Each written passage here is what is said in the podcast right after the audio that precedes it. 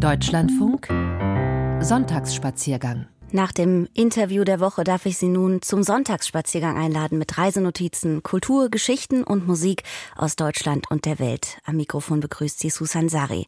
Wir starten heute mit einer Reise nach Korsika und tauchen ein in die eindrückliche Musikkultur Korsikas und natürlich auch in eine beeindruckende Natur. Später verlassen wir dann Europa auf eine Reise in die amerikanische Millionenstadt Philadelphia, um danach das ein oder andere Pariser Viertel genauer zu betrachten. Außerdem wagen wir einen Blick auf eine Stadt, in der der Stil des luxuriösen Barock weiterlebt, Maltas Hauptstadt Valletta. Musikalisch starten wir bereits Richtung Süden nach Korsika mit Canta u Popolo Corso, so lautet nämlich der Name eines bekannten korsischen Ensembles, die sich schon seit einem halben Jahrhundert mit der sogenannten Parietta befassen, der vokalen Hirtengesangstradition der Insel.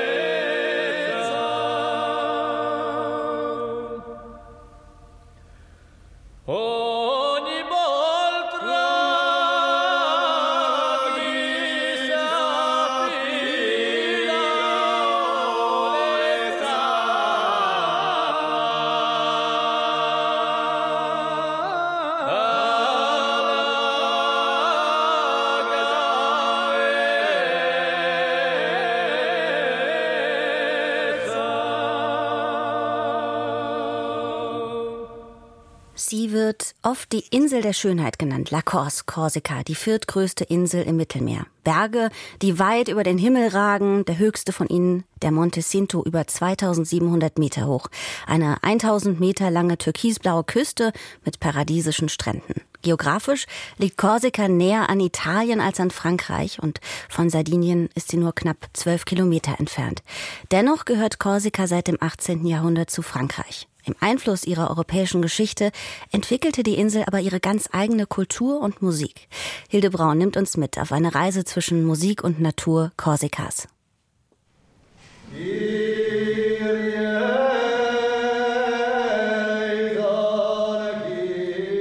Andächtig sitze ich an einem Sommerabend auf einer Kirchenbank in Agaiola, einem kleinen Küstendorf in der Balagne.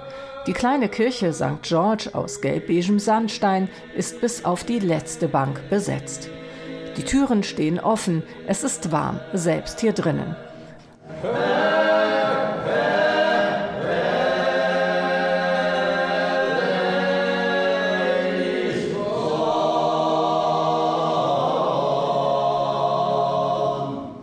Heute Abend singen hier drei Männer a cappella, korsischer Traditionsgesang.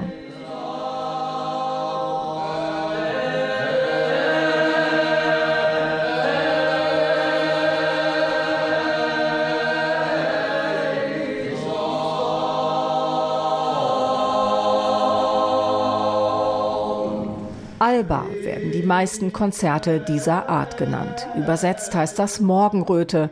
In den 70er Jahren gründete sich ein Sextett mit diesem Namen, beispielhaft für die Entdeckung eigener korsischer Kultur. A cappella Gesänge, mehrstimmig und einzigartig.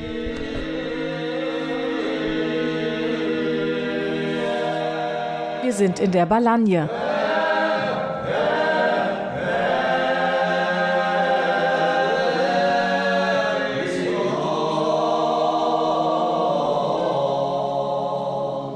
Region im Nordwesten Korsikas. Hier reiht sich ein Traumstrand an den anderen. Das Wasser ist glasklar und von einem karibischen Blau, das es immer wieder schafft, mich hineinzulocken. Schnell ist die Zeit vergessen. Die Balagne macht süchtig. Mireille Lapierre ist hier Hotelrezeptionistin. Das in Balagne ist so schön, dass die Natur noch sehr natürlich ist. Und wir haben Berge und Meer und alles ist noch ja, Natur. Sehr einfach und nicht so viele ähm, Gebäude sind da. Hier in der Umgebung ist auch Sant'Antonino, eine sehr alte Burgstadt auch. Und sie haben vier ursprüngliche Sachen auch hier in der Balagne, wie die Schinken und Zitronensaft, die Käse, viele Spezialitäten, die wir nicht irgendwo anders finden auf der Insel. Ja. Außerdem gibt es prämiertes Olivenöl. Der Tourismus ist zu spüren, aber hier gibt es keine Hotelbunker, wie man sie aus anderen Regionen und Ländern kennt. Die Anlagen sind eher klein und einigermaßen respektvoll in die Natur eingefügt. Es ist wirklich noch ein Naturgebiet hier. So, ich sage immer, das ist Back to Nature. So, wir können viel Sport, Fahrrad fahren, wandern. Kleine Dörfer wie Lumio oder Agayola fügen sich sanft in die Küstenlinie. Ein kleines Züglein La Michelin verbindet sie, hält auch am paradiesischen Buchten. Im Rücken immer die Berge. Wer es ruhig haben möchte, fährt oder wandert ihnen einfach entgegen. Ich nehme wegen der hohen Sommertemperaturen das Auto, um nach Pina zu fahren. Vorbei am Kloster Corbara lasse ich oben angekommen den Wagen stehen. Das Berg- und Künstlerdorf Pina auf 230 Metern Höhe muss man einfach zu Fuß erkunden. Schmale Gassen mit mediterranem Kopfsteinpflaster lassen mich in eine andere Welt eintreten. Sie winden sich im Kreis, einmal um das Dorf herum, mal oben, mal unten und enden immer wieder auf wunderschönen Aussichtsterrassen. Hier liegen mir die Bergwelt und das Meer zu Füßen. Ich lasse meinen Blick weit schweifen. Immer wieder verweile ich in kleinen Lädchen. Hier gibt es allerlei Handwerk, Keramik, Gewürze, Honig oder Schnitzereien wie die von Toni Casalonga. Handgemachte Skulpturen. Toni ist gleichzeitig im Vorstand des Festivoce, das hier entstand. Bevor es das Musikfest hier gab, haben Künstler und Forscher begonnen, alte vergessene korsische Instrumente nachzubauen. Das war der Anfang Für seine Musik ist das 100 Einwohnerdorf vor allem bekannt. Hier gibt es ein kleines Musikmuseum mit historischen Instrumenten. Euh, Die korsischen Traditionsinstrumente waren zunächst sehr einfach. Flöten aus Ziegenhörnern, Holzflöten mit Holz von der Schifffahrt, die Cetara, ein Saiteninstrument. So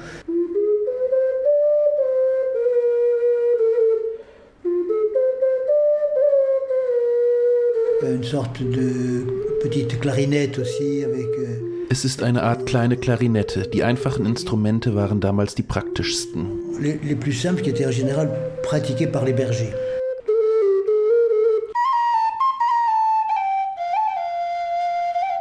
Und einmal im Jahr kehren Musiker aus aller Welt in dem kleinen Dorf Pina ein, zum Festivoce, dem Fest der Stimme. Für Besucher ist das Fest noch ein Geheimtipp. Eine Woche lang wird tagsüber geübt, musiziert, gesungen. Abends reiht sich ein Konzert an das andere. Ich darf heute beim Gesangsworkshop dabei sein. Position.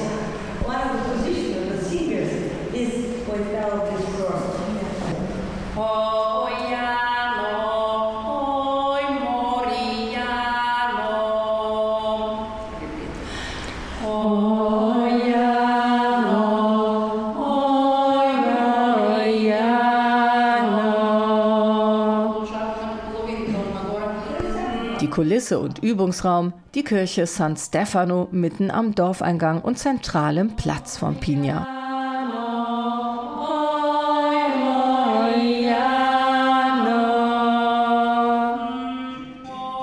Der Workshop ist sehr begehrt. Eine Gruppe von bulgarischen Sängerinnen sind einer der Höhepunkte vom Festivoce in diesem Jahr. Sie zeigen, wie sie mit ihren Stimmen spielen, bestimmte Laute machen. Kirchenraum ist optimal für die Akustik. Die Stimmen entfalten eine unglaubliche Kraft.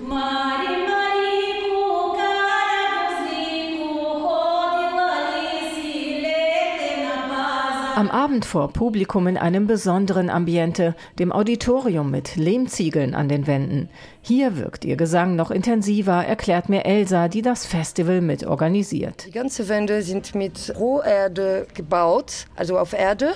Das sind sehr alte ägyptische Technik und es gibt in der Wand etwas wie Topf, die der Ton nochmal verbessern, wenn man sitzt, egal wo man sitzt in der Auditorium, ob man erste Platz oder ganz hinter. Man hat dieselbe Tonqualität.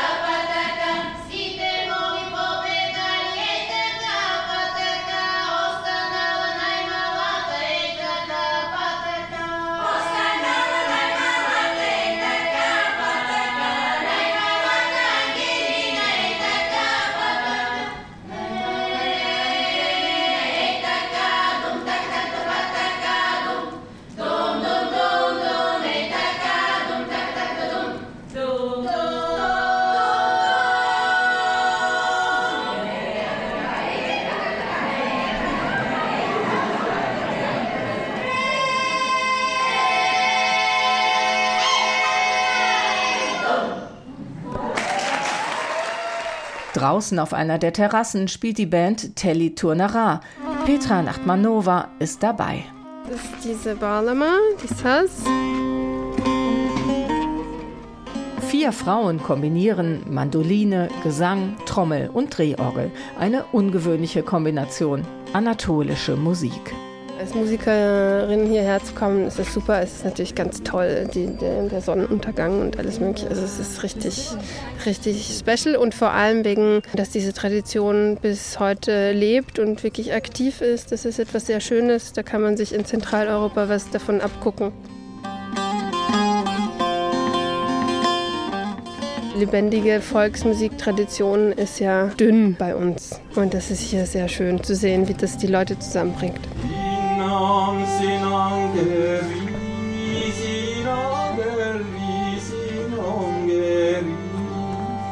Ich komme am nächsten Abend wieder und gehe in den offenen Konzertsaal am Ende einer Dorfgasse. Bei Blick in den Sternenhimmel steht hier heute historische Musik mit alten Instrumenten auf dem Programm. Nach einer halben Stunde geht es weiter zur höchstgelegenen Terrasse. Hier wird zum Sonnenuntergang getanzt, bei leicht orientalisch, aber auch modern angehauchter Musik.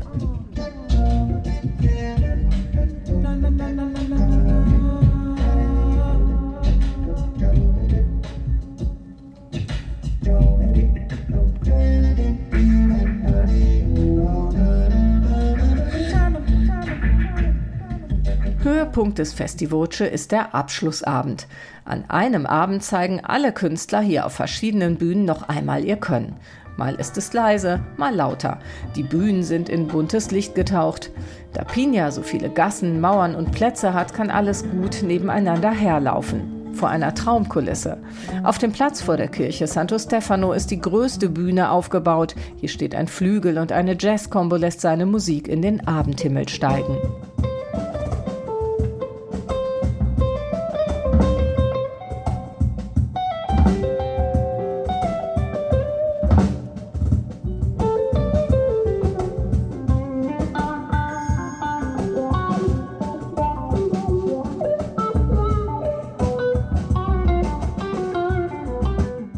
Polyphonie nicht nur männlich geht, zeigen die internationalen Künstler. Nicht nur die Bulgarinnen. Besonders beliebt und hier auf Korsika berühmt ist das Trio Mandili. Drei junge Frauen aus Georgien ziehen die Zuschauer in den Bann. Mit selbstgeschriebenen Songs und unglaublich viel Charme.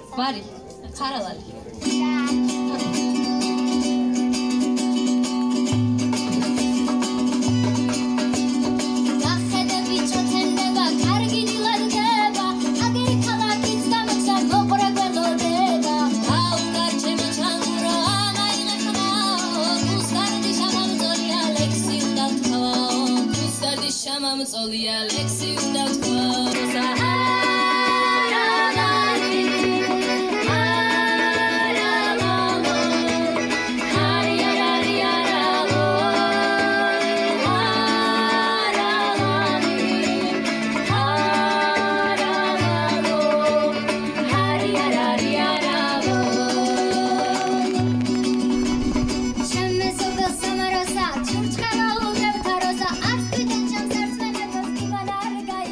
Vor Mitternacht mache ich mich auf den Rückweg, passiere mehrere Bergdörfer auf dem Weg ins Tal. Die Altstadtlaternen tauchen sie in ein warmes, einladendes Licht.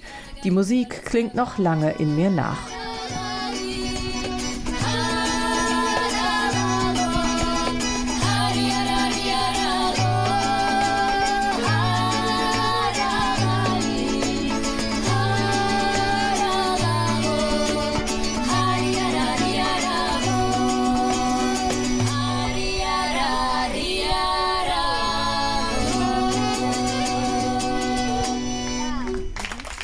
Nach einem entspannten Frühstück zieht es mich heute nicht an den Strand. Zu viele Eindrücke vom Abend davor rufen nach Ruhe und unberührter Natur. Es zieht mich ins Fangotal, ein Bergtal, in dem man Fluss wandern kann. Also Wassersandalen an und los.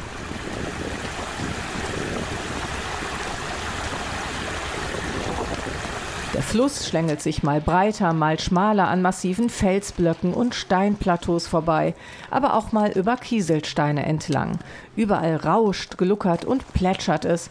Beruhigende Geräusche, die Seele tankt auf. Der Fango bildet natürliche Badestellen, mal tiefer, mal flacher. Auch Tauchen oder Springen von den dicken Steinen ist möglich. Alles auf eigene Gefahr. Das Wasser kommt oben von den Bergen. Hier im Tal ist es von der Sonne warm und deutlich wärmer als das Meer. Es gibt kleine Wasserfälle, in die man sich wie in einem natürlichen Whirlpool den Rücken massieren lassen kann. Oder man kann von Gumpe zu Gumpe schwimmen, halb laufen. Immer wieder gibt es neue, wunderschöne Plätze zu entdecken mit weitem Panorama. Berge, Wälder, kleine Wege, Wer Glück hat, sieht hier seltene Tiere wie den Steinadler, aber der hält sich heute in der Höhe auf. Ich verweile im sanften Wasser, lasse mich in der Sonne auf den Felsen trocknen, gehe und schwimme weiter, genieße die Natur. Hier fühlt es sich manchmal an, als würde die Zeit stehen bleiben. Am frühen Nachmittag treffe ich Jean-Olivier Pichot de Mézeray, Naturscout aus dem Fangotal. Er zeigt mir einen besonderen Aussichtspunkt.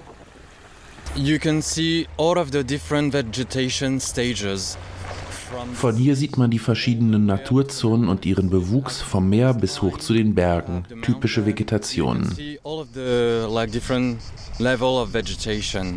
Wir gehen einige Meter nach oben in ein kleines Wäldchen. Hier sehen wir einen Teil des Fango von oben in seiner ganzen Schönheit. Wir bleiben einige Minuten stehen und tauchen dann in den mediterranen Wald ein. Auch hier gibt es besondere Momente. Hier ist der immergrüne Eichenwald. Manche Bäume sind über 200 Jahre alt. Es ist eine Art Waldlehrpfad. Hier kommen vor allem Blaumeisen vor. Wir hören sie nicht, dafür den Wind und eine besondere Stille.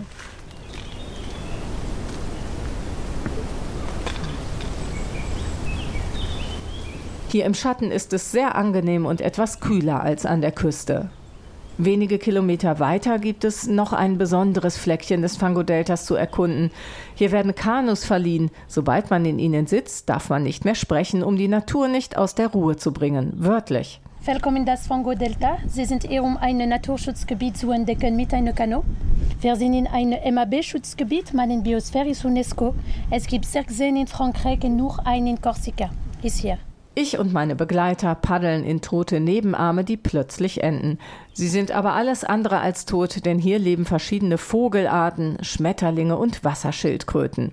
Wer besonders ruhig einige Zeit im Kanu verweilt, kann sie beim Sonnen auf kleinen Steinen oder beim Baden beobachten. Und sie brauchen die Sonne, so sie gehen aus dem Wasser als ein Reptil, sie brauchen die Wärme. Überall es gibt Seerosen, also Libelle. Ich bitte Sie eine absolute stille Leis. Okay. Meditation mit der Natur in einer ruhigen Atmosphäre. Entspannen in Meditation. Okay. Völlig entschleunigt betrete ich nach einer Stunde das Ufer des Fango, dessen Tal diese besondere Atmosphäre hat, findet auch der Naturscout. You can feel hier fühlt man die korsische Atmosphäre und das macht diesen Platz so besonders. Ich fahre über Galeria zurück Richtung Calvi. Eine weite Fläche, auf der Wein angebaut wird, erstreckt sich links und rechts entlang der schmalen Straße. Ich nähere mich der Küste, die in der späten Nachmittagssonne glitzert, vorbei am kleinen Hafen von Sant'Ambrogio. In der Höhe liegt ein verlassenes Ruinendorf. Mache Halt in Agaiola. Dort genieße ich einen Kaffee, einen köstlichen Crepe und auch noch ein Eis. Gestärkt treibt es mich durch den Ort. Ich mache einen Spaziergang vom Dorf an der Küste entlang auf einem kleinen steinernen Weg. Immer wieder gibt es Bänke mit Blick aufs Meer. Beim Kastell gibt es einen großen Platz, von dem aus sich wunderschön der Sonnenuntergang beobachten lässt. Was braucht es mehr, um glücklich zu sein? In der Berlagne, auf der Ile de Beauté, der Insel der Schönheit.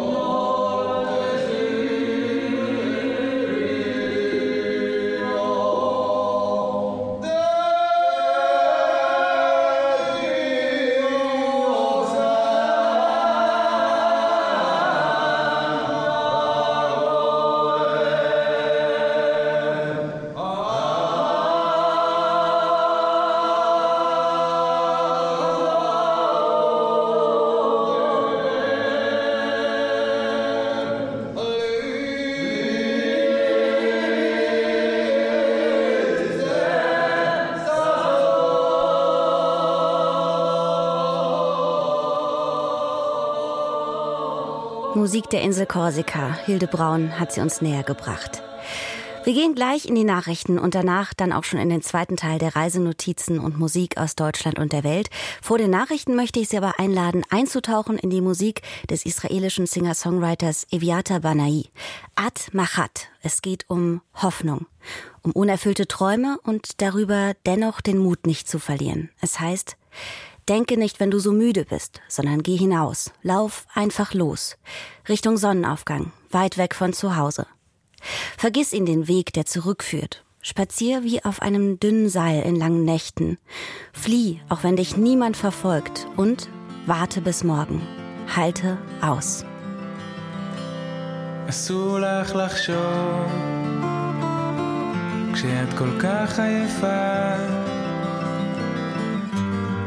צאי לטיול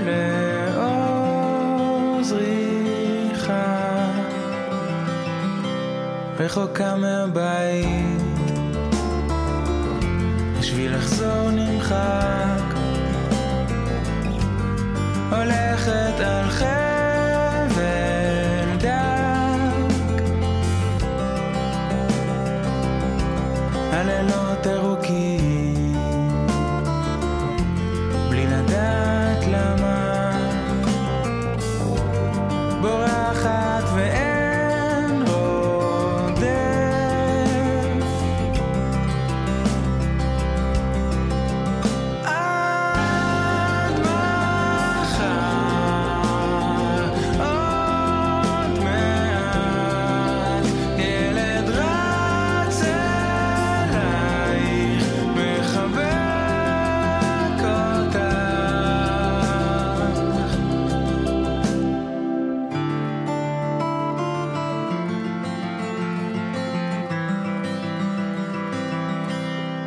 נקיף את הפארק, רק להפסיק לחשוב. אנשים עייפים רצים ברחוב. היינו פה כבר קודם, בתפקיד הפוך. הליכה מהירה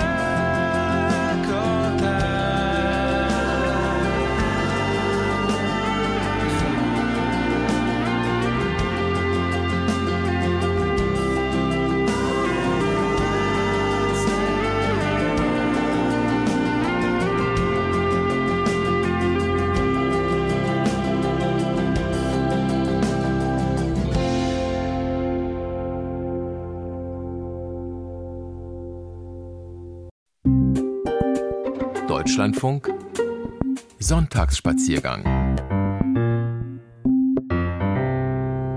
Und damit begrüße ich Sie zum zweiten Teil der Reisenotizen und Musik aus Deutschland und der Welt. Bis 13 Uhr laden wir Sie ein, akustisch zu reisen nach Philadelphia, danach zurück nach Europa, in ein bekanntes Pariser Viertel und nach Valletta auf den Spuren des Barocks auf der Insel Malta. Weiter im Studio für Sie Susan Sari.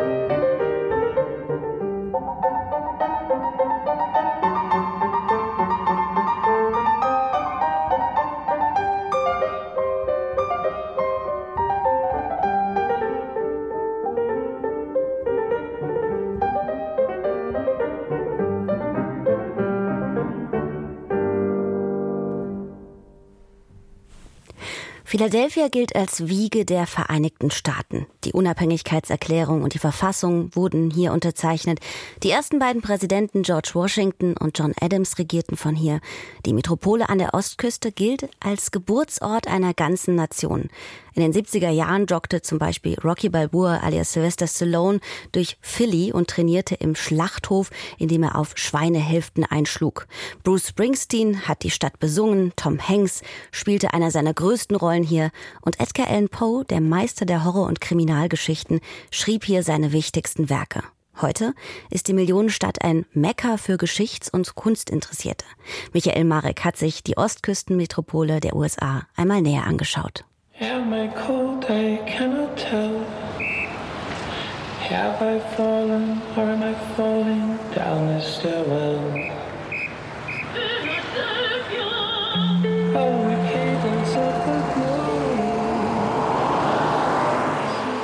Schon Beim Schlendern durch die Straßen spürt man, Philadelphia ist eine Stadt der Kontraste. Auf der einen Seite glitzernde Wolkenkratzer aus Stahl und Glas mit dem neuen architektonischen Wahrzeichen, dem knapp 350 Meter hohen Comcast Technology Center aus der Architekturfabrik des Briten Norman Foster. 1,5 Milliarden US-Dollar soll er gekostet haben und gleich nebenan schmale Gassen mit Kopfsteinpflaster, viele alte Fabrikgebäude und Wohnhäuser aus rotem Backstein.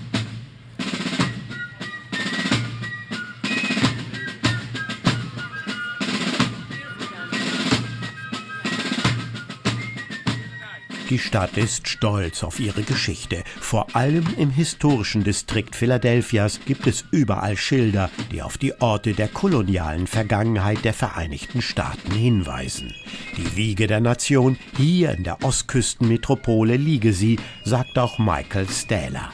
Der junge Mann mit Baseballcap ist Stadtführer, Schauspieler und Historiker. As a legal and political entity, the United States was born in Philadelphia. Als rechtliche und politische Einheit wurden die Vereinigten Staaten in Philadelphia geboren. Die Verfassung entstand hier. Die Unabhängigkeitserklärung wurde hier verfasst.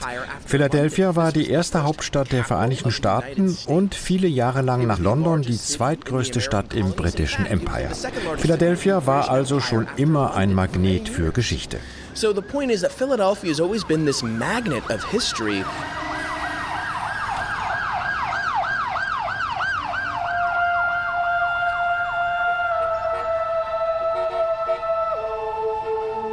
Philly, wie die Stadt von ihren Einwohnern liebevoll genannt wird, hat ein eigenes Gesicht.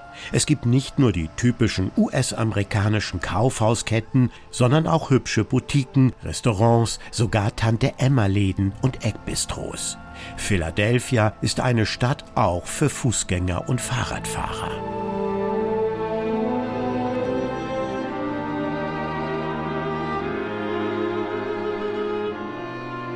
1682 gründete William Penn die Stadt.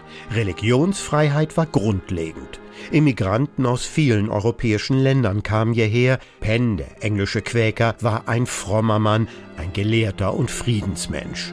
Deswegen setzte er den Namen der neuen Stadt aus zwei griechischen Wörtern zusammen, Philia und Adelphos, Liebe und Bruder. Philadelphia, die Stadt der brüderlichen Liebe. So Philadelphia grew into the largest city in the American colonies and that is why our founding fathers decided it would be the perfect place to declare their independence. Philadelphia war die größte Stadt in den amerikanischen Kolonien. Deshalb hielten unsere Gründerväter Philadelphia für den perfekten Ort, um hier 1776 die Unabhängigkeit von England zu erklären.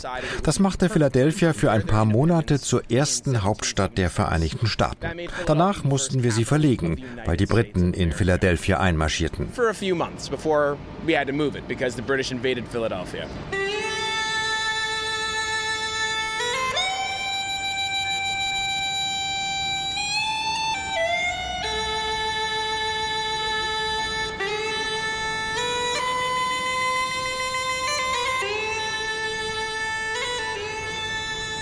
Heute ist Philadelphia die sechstgrößte Stadt in den USA. Aus dem Aufbegehren gegen eine als ungerecht empfundene Besteuerung und eine despotische Regierung in England wuchs der Entschluss, etwas Neues zu wagen, die Bande mit dem Mutterland zu kappen und sich auf ein kühnes Experiment einzulassen, eine föderale Republik in einem Zeitalter gekrönter Autokraten zu gründen. This right behind me is the president's house. Hinter mir steht das ehemalige Haus des Präsidenten. Dies ist der Vorgänger des Weißen Hauses, in dem George Washington und John Adams während ihrer Amtszeit als Präsidenten der Vereinigten Staaten lebten. Jetzt werden Sie vielleicht denken, das soll ein Haus sein? Da steht ja fast gar nichts mehr. Das ist wahr. Das Präsidentenhaus ist nicht gut erhalten. Was aber noch schlimmer ist, und das ist kein Scherz, man hat das Haus von George Washington abgerissen und an die Stelle eine öffentliche Toilette gebaut. They literally knocked down George Washington's house and put up a toilet.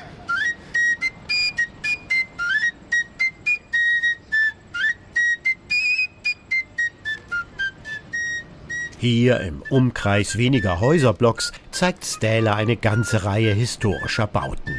Zum Beispiel das Betsy Ross Haus, ein kleines Museum über jene Frau, die angeblich die erste amerikanische Flagge entworfen hat. Die 1891 eröffnete Börse, die Carpenter Hall, in der sich 1774 der erste Kontinentalkongress fand, zu Beginn des Freiheitskampfes der damaligen britischen Kolonien. Gleich dahinter eines der wichtigsten Denkmäler der Stadt dedicated to the nine enslaved Africans who lived here and labored here under George Washington. Gewidmet ist es neun versklavten Afrikanern, die hier lebten und die für George Washington Zwangsarbeit leisten mussten. Ona Juge ist so etwas wie eine Volksheldin in Philadelphia. Sie entkam im Alter von etwa 19, 20 Jahren ihrem Peiniger. Sie war die einzige versklavte Person, die aus dem Haus des Präsidenten fliehen konnte und es nach New Hampshire schaffte. Dort verbrachte sie den Rest ihres Lebens als freie Frau. Sie hatte Kinder und Enkelkinder und konnte in den 1840er Jahren ihre Geschichte über abolitionistische Zeitungen weiterverbreiten. Ihr Schicksal ist eine bittersüße Geschichte, die vielen versklavten Menschen in dieser Zeit nicht vergönnt war. So her story is a bittersweet end uh, that a lot of people were not able to achieve at this time period. George Washington war keine Ausnahme, sagt Stella. Thomas Jefferson, James Monroe, Andrew Jackson, Ulysses S. Grant und eben George Washington, zwölf von 18 US-Präsidenten zwischen 1789 und 1877 waren Sklavenhalter. Damals war die Sklaverei eine Institution, ein System der Ausbeutung, der Ungleichheit, in dem man Menschen wie Eigentum besaß und sie mit körperlicher und seelischer Gewalt unterdrückte, ein System, das Menschen wie George Washington rechtfertigten, obwohl sie wussten, dass Sklaverei moralisch falsch war.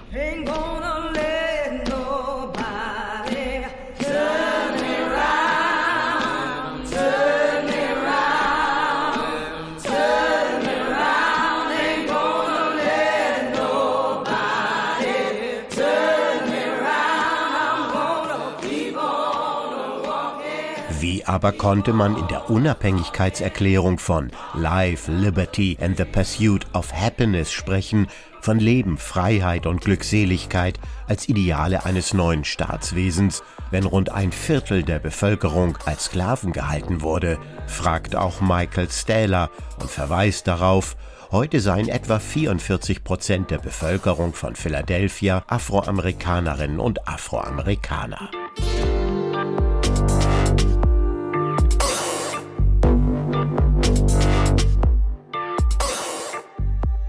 Sie lebten überproportional in Armut, hätten geringere Bildungschancen und schlechteren Zugang zur Gesundheitsversorgung im Vergleich zu anderen Bevölkerungsgruppen. Außerdem kämpften einige Stadtviertel in Philadelphia, in denen überwiegend Schwarze leben, mit höheren Kriminalitätsraten, ergänzt Sean Kelly. Kelly ist Direktor des Eastern State Penitentiary. Das Gefängnis galt als Meisterwerk moderner Architektur. Heute ist der Hochsicherheitsknast eines der meistbesuchten Museen in Philadelphia.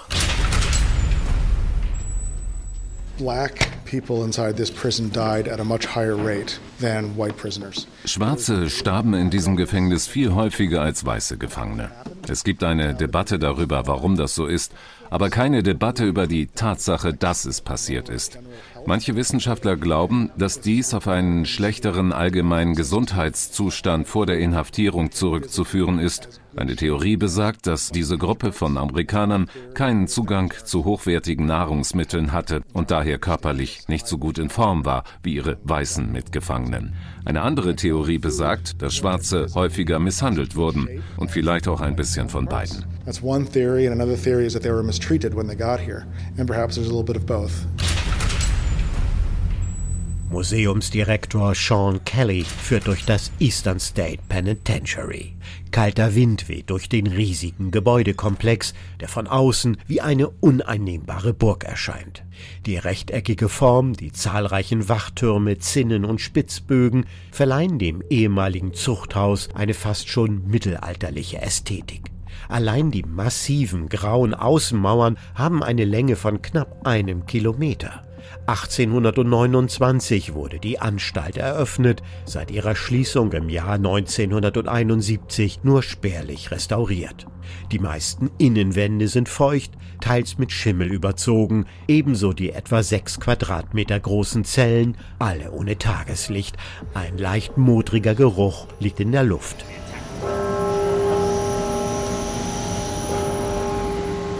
Da erscheint die Liberty Bell wie ein wegweisendes Symbol aus der Vergangenheit. Die Freiheitsglocke am zentralen Independence Platz ist eine beliebte Touristenattraktion. Sie gilt als das Zeichen schlechthin für die amerikanische Revolution, die während der ersten Verlesung der Unabhängigkeitserklärung geläutet wurde, sagt Michael Stähler. The point is that time and time again, this bell has been used as this quintessential symbol die Freiheitsglocke wurde immer als das Symbol der Menschenrechte schlechthin verwendet. Nelson Mandela, der Dalai Lama, Martin Luther King, all diese großen historischen Persönlichkeiten, die für Bürger und Menschenrechte kämpften, haben diese Glocke besucht und neben ihr Reden gehalten. Deshalb lieben wir die Glocke so sehr, auch wenn sie nicht mehr läutet. Doch ihr geschichtlicher Nachhall ist bis heute nicht verstummt.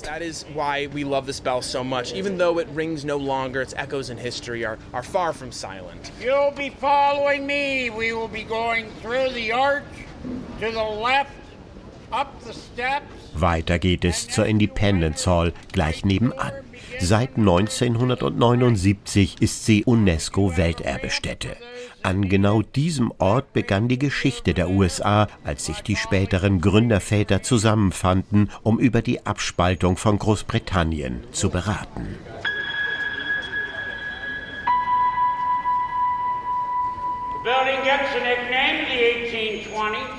Anschauen kann man das Innere der Independence Hall nur auf einer Gruppenführung. Dann erklären die Park Rangers stimmgewaltig, dass Philadelphia zwischen 1777 und 1778 in britischer Hand war und in dieser Zeit die Independence Hall auch als Kriegsgefängnis genutzt wurde. Right behind us. This is the one, the only Independence Hall, in my personal opinion, Direkt hinter uns befindet sich die Independence Hall, meiner persönlichen Meinung nach das wichtigste Gebäude der amerikanischen Geschichte. Das Gebäude ist zu 70 bis 90 Prozent original erhalten. Drin befindet sich ein Stuhl, das einzige erhaltene Möbelstück. George Washington benutzte ihn während des Verfassungskonvents. Dieser Stuhl besitzt oben eine kleine vergoldete Halbsonne, Symbol für die Zukunft. Das fiel Benjamin Franklin auf, einem unserer Gründerväter, aber er konnte nicht erkennen, ob die Sonne auf oder unterging. Franklin fragte sich das auch in Bezug auf die neuen Vereinigten Staaten. Gehen sie auf oder unter? Was it rising or setting?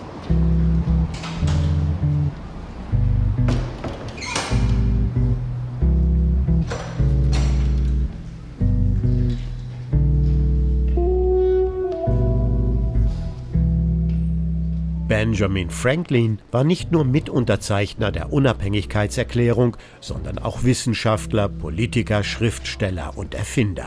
Sein Wohnhaus ist zwar nicht mehr erhalten, aber eine kleine Gedenkstätte erinnert an ihn ebenso wie sein Grab.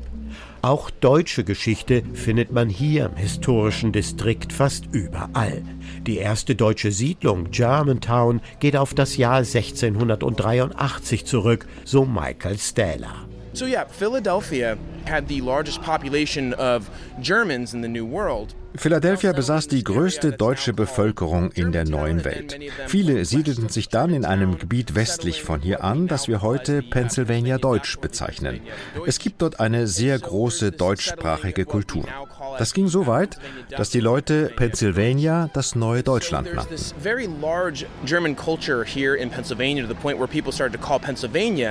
New Germany. Noch heute gibt es die Deutsche Gesellschaft von Pennsylvania, gegründet 1764 hier in Philadelphia.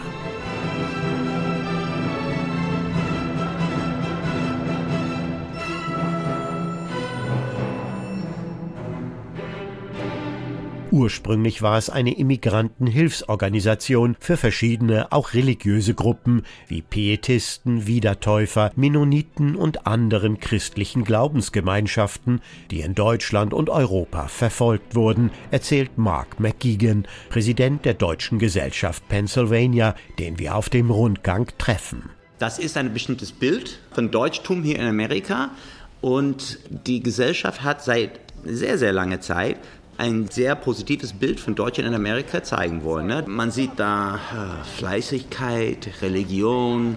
Unsere Gründer 1764 waren ganz klar in ihrem Kopf, was es hieß, Deutscher zu sein und was sie von den deutschen Einwanderern erwartet. Natürlich eine Organisation wie die German Society, wir sind ein Educational und Cultural Non-Profit Organization und deswegen wir haben keine direkte politische Agenda.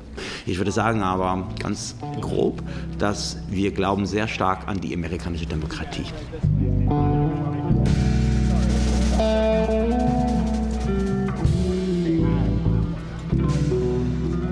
Hier in Philly schlägt nicht das politische Herz der USA, wohl aber das historische. Aber werden die USA den Idealen ihrer Gründer heute noch gerecht? fragt Michael Staler, der Tourguide, Schauspieler und Historiker, am Ende der gemeinsamen Tour und hat als Antwort gleich eine Anekdote parat, Thomas Jefferson, der dritte US-Präsident, hätte sich, wenn er hätte wählen müssen, zwischen einer Regierung ohne Presse und einer Presse ohne Regierung für Letzteres entschieden. Because ultimately at the end of the day, Philadelphia Philadelphias Motto lautet Pluralismus. Seit ihren Anfängen verfolgt die Stadt eine Politik der offenen Tür. Menschen aus der ganzen Welt sind hier willkommen. Und obwohl das Leben hier nie perfekt war, hat die Stadt immer versucht, diesen Sinn für Pluralismus und Gleichberechtigung zu bewahren. Diese Idee, einen Ort zu haben, der Menschen jeder Religion und jeder Gruppe offen steht, das ist der Grund, warum Philadelphia so wichtig für die Geschichte dieses Landes ist.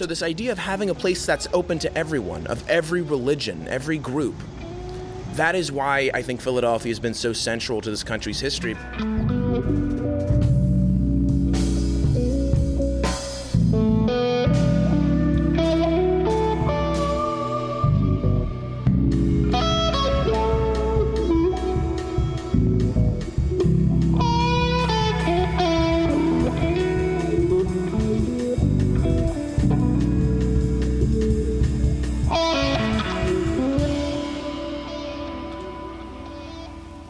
Gegensätze der Metropole Philadelphia. Michael Marek hat uns mitgenommen in die Stadt nach Pennsylvania, USA.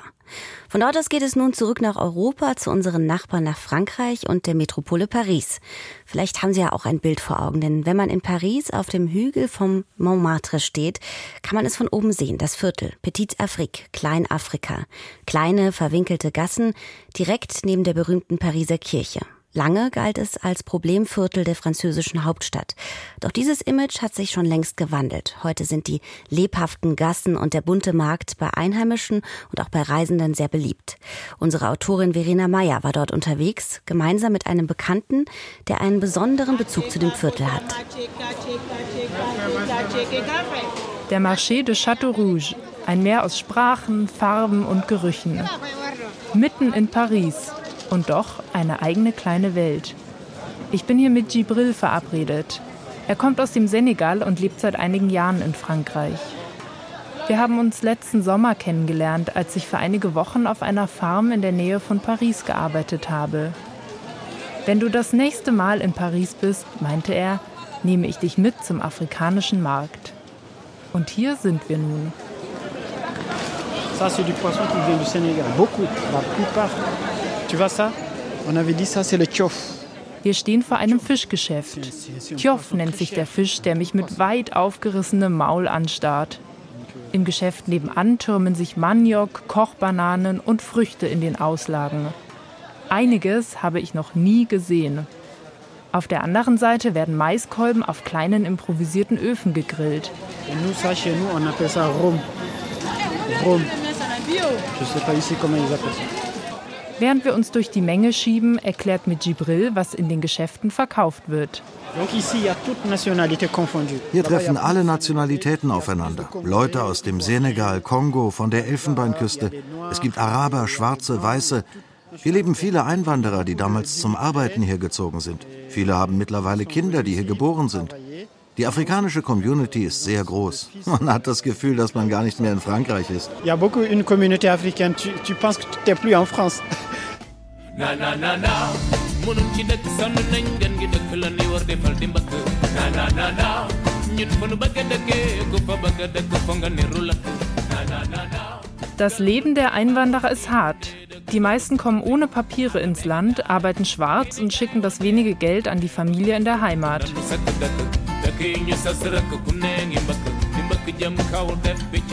Auch Gibril schlug sich zu Beginn mit Gelegenheitsjobs durch, ständig auf der Hut vor der Polizei. Komm mit, sagt er, ich will einen Kaffee trinken. Er läuft zu ein paar Jungs, die an einer Straßenecke stehen. Blitzschnell zaubert der eine eine Thermoskanne aus seinem Rucksack und gießt Kaffee in einen kleinen Plastikbecher.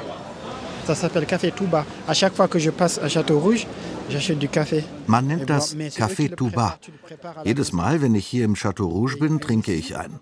Die Leute bereiten ihn zu Hause vor und verkaufen ihn hier. Sie haben Flasche und Becher im Rucksack, damit die Polizei es nicht sieht. Man geht hin und für einen Euro bekommt man seinen Kaffee.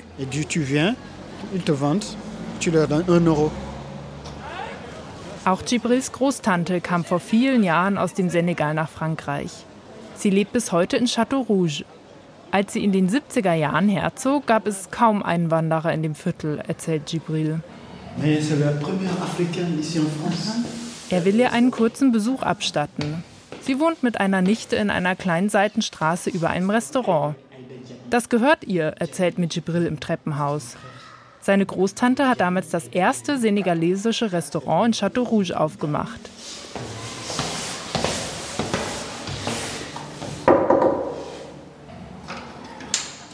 Salam alaikum. Mittlerweile ist sie 94, was man ihr aber überhaupt nicht ansieht. Ihre Augen strahlen genauso wie das leuchtend blaue Gewand, das sie trägt. Sie sitzt vor dem Fernseher, vor ihr steht ein riesiger Topf mit Reis und Fisch. Thieboudien, ein typisch senegalesisches Gericht. Ich bin eh satt, meint sie, als ich sie frage, ob sie mir ein bisschen was aus ihrem Leben erzählt. Mein Name ist Madame Kaeda. Ich bin vor langer Zeit, im Jahr 1978, nach Paris gekommen. Das Viertel hat sich sehr verändert. Viele Leute klagen, dass es so viel Kriminalität gebe. Ich aber wohne gerne hier.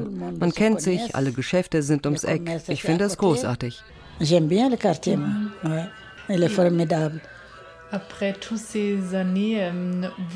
Ich frage sie, ob Paris nach all diesen Jahren ihre Heimat ist. Wenn ich in den Senegal fahre, habe ich Heimweh nach Paris. Und wenn ich in Paris bin, habe ich Heimweh nach dem Senegal. So ist das bei den Einwanderern. Wir leben in zwei Ländern. Beim Essen aber bleibt sie ihrer senegalesischen Heimat treu. Je mange sénégalais. Djibril m'a dit qu'il me faut essayer ce plat typique du Senegal. Ich erzähle ihr, dass mir Djibril von diesem Reis vorgeschwärmt hat, ich aber noch nie senegalesisch essen war. Ah, c'est bien. Je veux Sénégal. Da müsse ich unbedingt mal in den Senegal kommen. Um das Thieboudien zu probieren, muss ich zum Glück gar nicht so weit reisen. Wir gehen einfach ins Restaurant im Erdgeschoss. Zum Trinken gibt es süßen roten Saft aus Hibiskusblüten.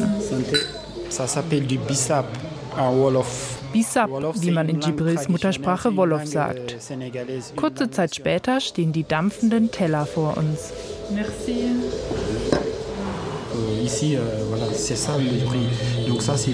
Der Reis wird mit vielen Gewürzen gekocht. Dazu gibt es Maniok und eine Soße aus Fisch und Gemüse. Ein köstlicher Vorgeschmack auf meine Reise in den Senegal, die ich hoffentlich bald unternehme. Da sind wir dann weiter auch gespannt. Meine Kollegin Verena Meyer hat uns mitgenommen auf einen Spaziergang und Begegnungen in Petite Afrique, Kleinafrika, Château Rouge, das Viertel in Paris, direkt neben dem Montmartre. Von Frankreich weiter zur Musik Italiens und zu Massimo Ferrante, einem traditionellen Sänger aus Süditalien, der sich vor allem alten Volksliedern widmet, wie Tira nemico mio.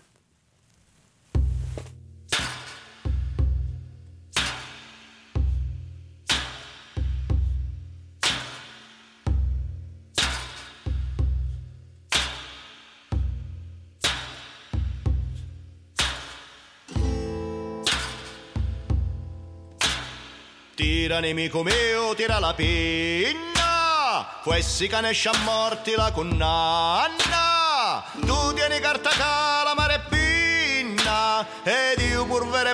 a mio comando.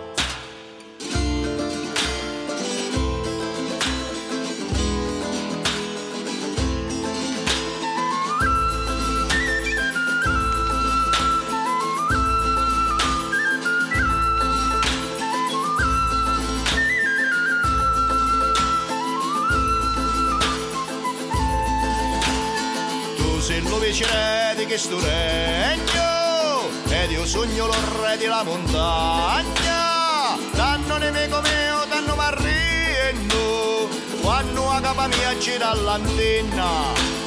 Danno nemico mio danno marriendo quando a capo mia gira l'antenna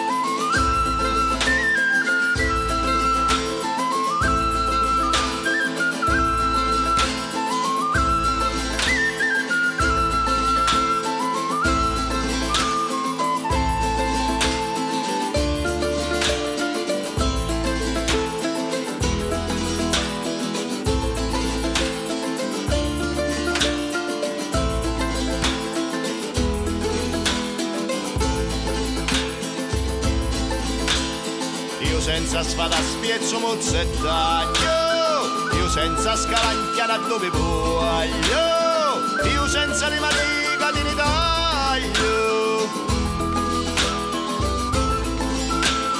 Io senza le matica di taglio. E bencio.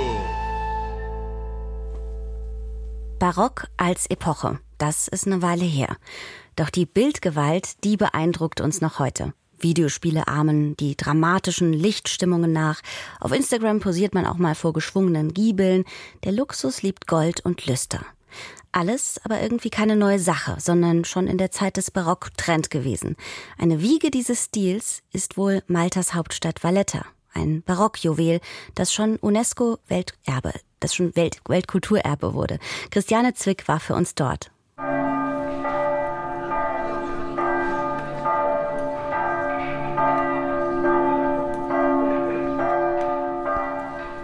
Es ist Sonntag, der perfekte Tag, um sich am Barock zu berauschen. Von weitem wirkt Valletta wie ein Gebirge aus hellem Kalkstein. Über die Bastionen der Festung ragen die gewaltigen Kuppeln der katholischen Kirchen. Sie haben den Barock im 16. Jahrhundert gefördert, als nicht ganz billige Werbemaßnahme gegen den nüchternen Protestantismus. Ich passiere das Stadttor. Mich empfangen Säulen, geschwungene Giebel und jede Menge Heilige, man spricht ja immer von Säulenheiligen. Hier gibt es die an Straßenecken, Eckenheilige. Das ist ja wohl ein barockes Prachtexemplar. Rüstung, Flügel, trampelt auf einem Teufel rum und heißt Nikele, na klar. Und der Helm des heiligen Michaels hat die typische Form von einem Malteser Ritterhelm.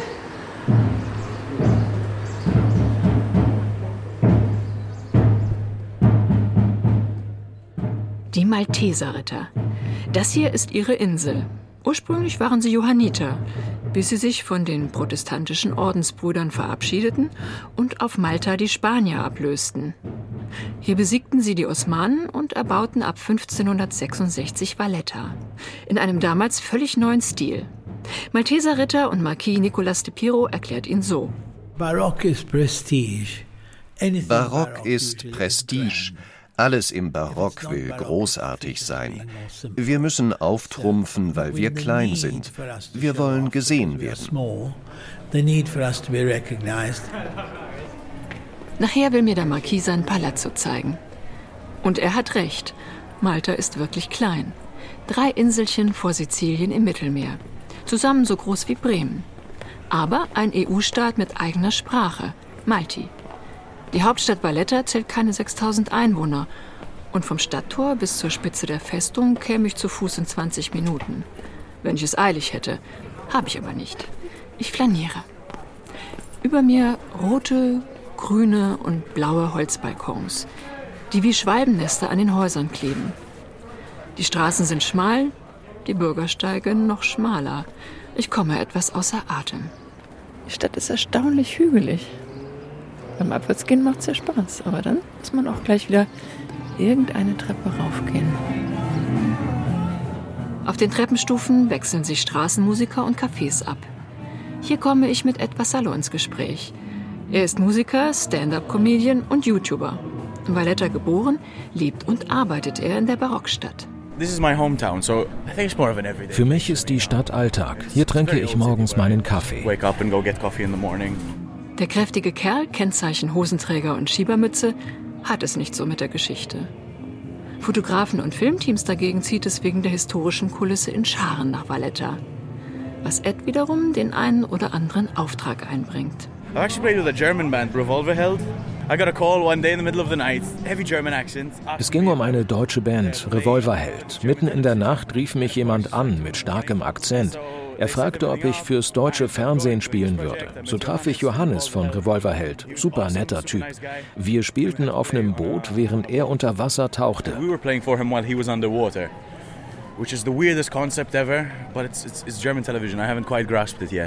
Das war die Fernsehshow von Joko und Klaas. Gefilmt unten im Hafen vor der Festung, wie ich auf Eds Handy sehe. Auch Game of Thrones, Gladiator, Assassin's Creed und Der Graf von Monte Cristo wurden vor den barocken Bauten inszeniert. Eigentlich müsste Malta in aller Welt dafür bekannt sein. Doch das ist nicht so, was Ed etwas bekümmert. Aus jedem Land auf der Welt kennt man Prominente, aber aus Malta. Tja, stimmt leider. Aber ich bin bereit dazu zu lernen.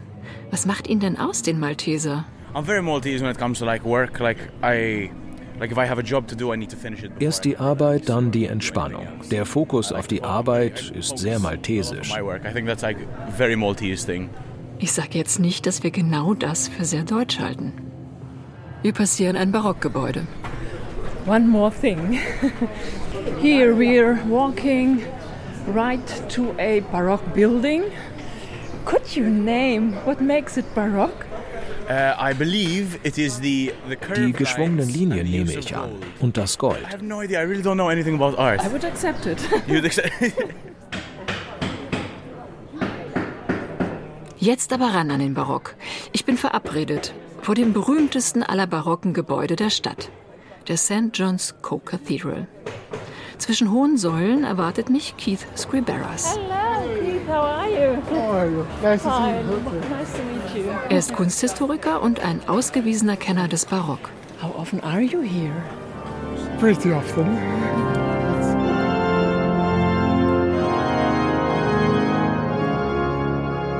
Drinnen gehen mir die Augen über.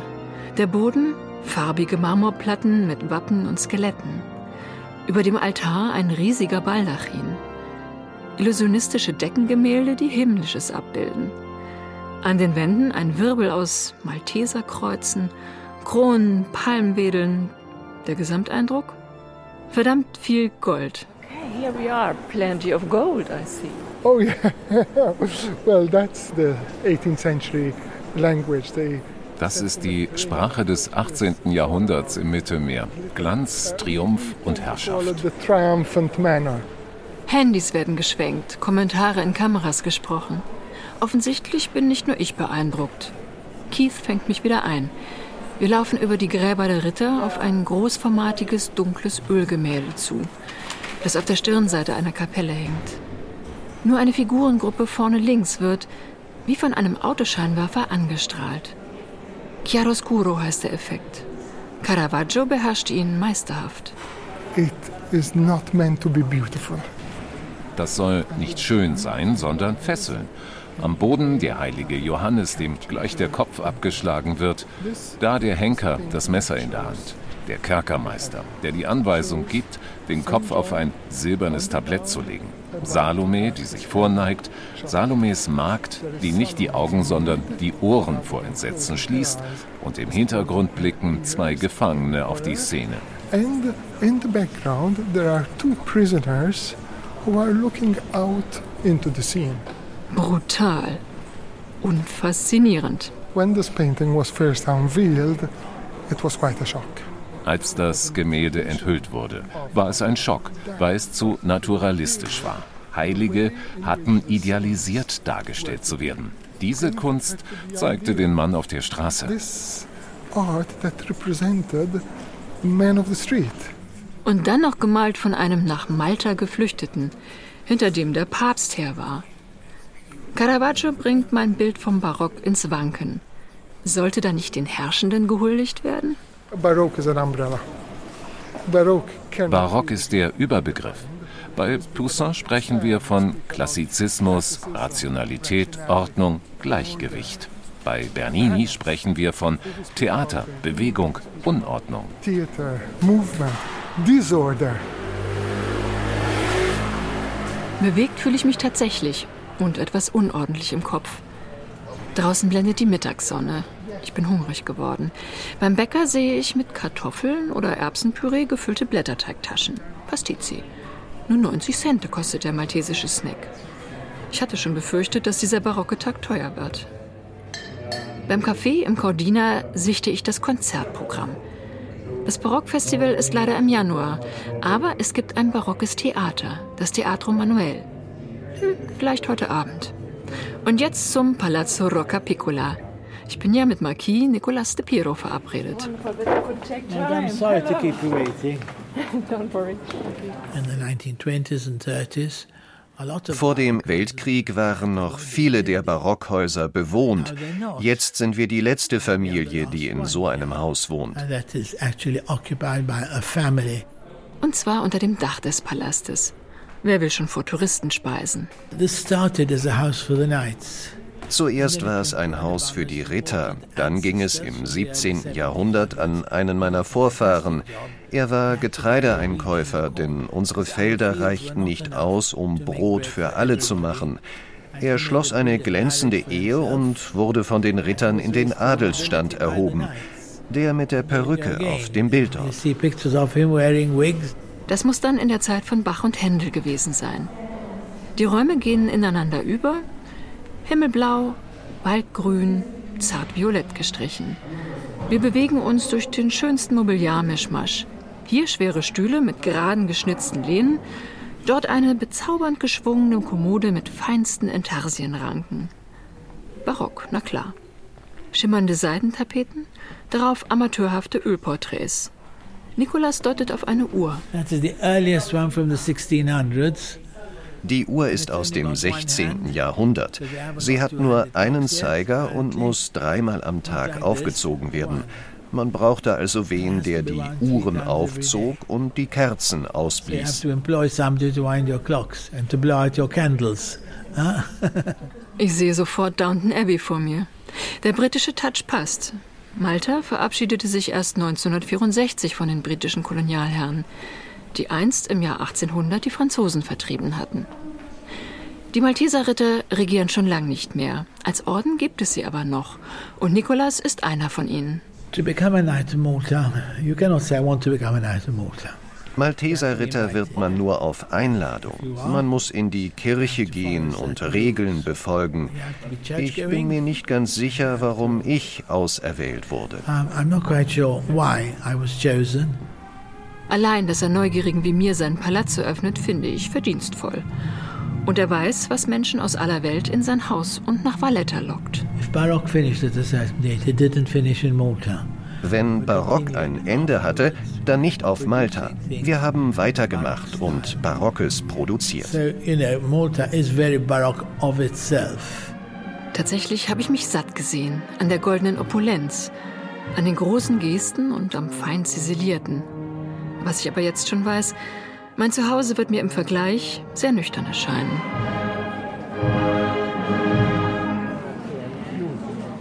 Valletta Maltas Hauptstadt, ein Ort, auf dem Barock auf Moderne trifft. Christiane Zwick war für uns dort.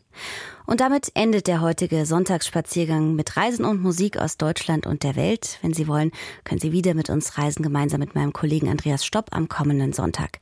Am Mikrofon verabschiedet sich Susan Sari mit einem Satz des persischen Dichters Rumi. Er schrieb im 13. Jahrhundert über das Reisen Safar be Chodet Ast, Safar be Jahon. Eine Reise zu dir selbst ist schon genug. Eine Reise um die Welt.